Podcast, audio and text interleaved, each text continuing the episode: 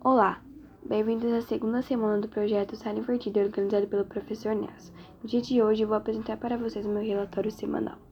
Bom, no dia 18, fomos à biblioteca e estudamos sobre verdades universais, que é a verdade válida para todo o universo e que não pode ser refutada, anulada ou contestada por nenhum argumento ou prova dentro de nosso sistema.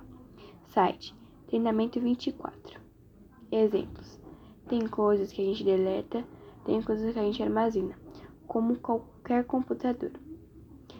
Eu não me canso de surpreender com as pessoas. Elas realmente nunca são as mesmas, mudam com o tempo, a temperatura e o ambiente. Pessoas inteligentes falam de ideias, pessoas comuns falam de coisas, pessoas medíocres falam de pessoas. Site LinkedIn. Pesquisamos também no site Filosofia onde apresentam o mesmo conteúdo, só que mais resumidamente e em poucas palavras. Vi também o vídeo do professor Matheus Salvadori, onde também fala sobre verdades universais. No dia 19 do 10, fomos à biblioteca e estudamos sobre causas e consequências. Esse tipo de argumento buscam comprovar a tese defendida a partir de exploração das relações de causas e consequências associadas ao termo debatido. Ao explicar os pontos e as consequências da temática em questão, pode-se confirmar ideias expressivas pela tese. Site Quero Bolsa. Mas já no site Escrevendo o Futuro, eu achei uma resposta mais clara, porém um exemplo mais complexo. Exemplo: Não existe políticas públicas que garantem a entrada dos jovens no mercado de trabalho Assim, boa parte dos recém-formados numa universidade está desempregada ou subdesempregada.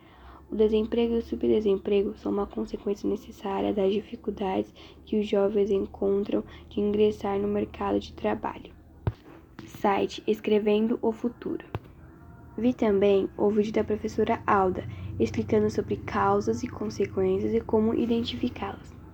Também na parte de imagens do Google, também contém pequenos, resumo, pequenos resumos sobre isso que são bem interessantes. Bom, no dia 22 fomos à biblioteca e estudamos sobre ironia ou antifrase, que é uma figura de linguagem utilizada para dizer-se algo por meio de expressões que remetem propositalmente ao oposto do que se quer dizer. Seu uso é bastante comum e esse jogo de sentidos que se ligam pela invasão gera muitas vezes um tom de comicidade ou de deboche, podendo ser um mero gracejo, até um discurso mais sarcástico. Por sua versatilidade, é um recurso estatístico muito comum e usado em diversas possibilidades, como veremos a seguir. A palavra ironia vem do grego euroneia, que significa dissimulação. A palavra antifrase também vem do grego antifrases, que significa expressão contrária. Assim, é possível perceber-se o efeito do uso da ironia, certo? Exemplos: Ele correu tão rápido quanto uma tartaruga. A tartaruga é um animal que anda devagar, ao dizer que uma pessoa correu tão rápido quanto uma tartaruga, o que se quer dizer é que ela andou muito devagar ou mesmo que não correu. Essa comparação invertida é uma ironia. Ele estudou tanto que tirou zero na prova.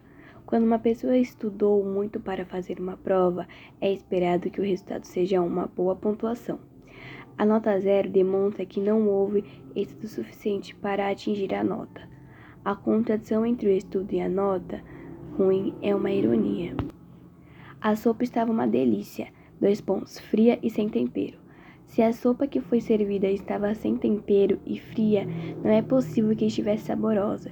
Dizer que uma sopa ruim estava uma delícia é usar a ironia para fazer uma crítica como bom humor. Pertencentes ao site Significados. Bom, e esse foi o meu segundo relatório semanal. Espero que tenham gostado.